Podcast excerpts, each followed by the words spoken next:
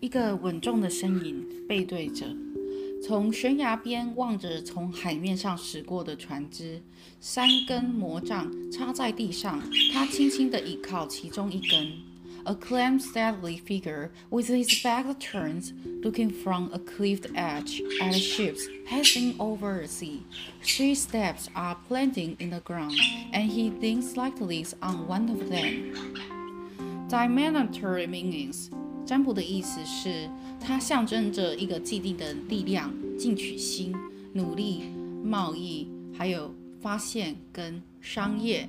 那是他的船载着他的货物在海上航行。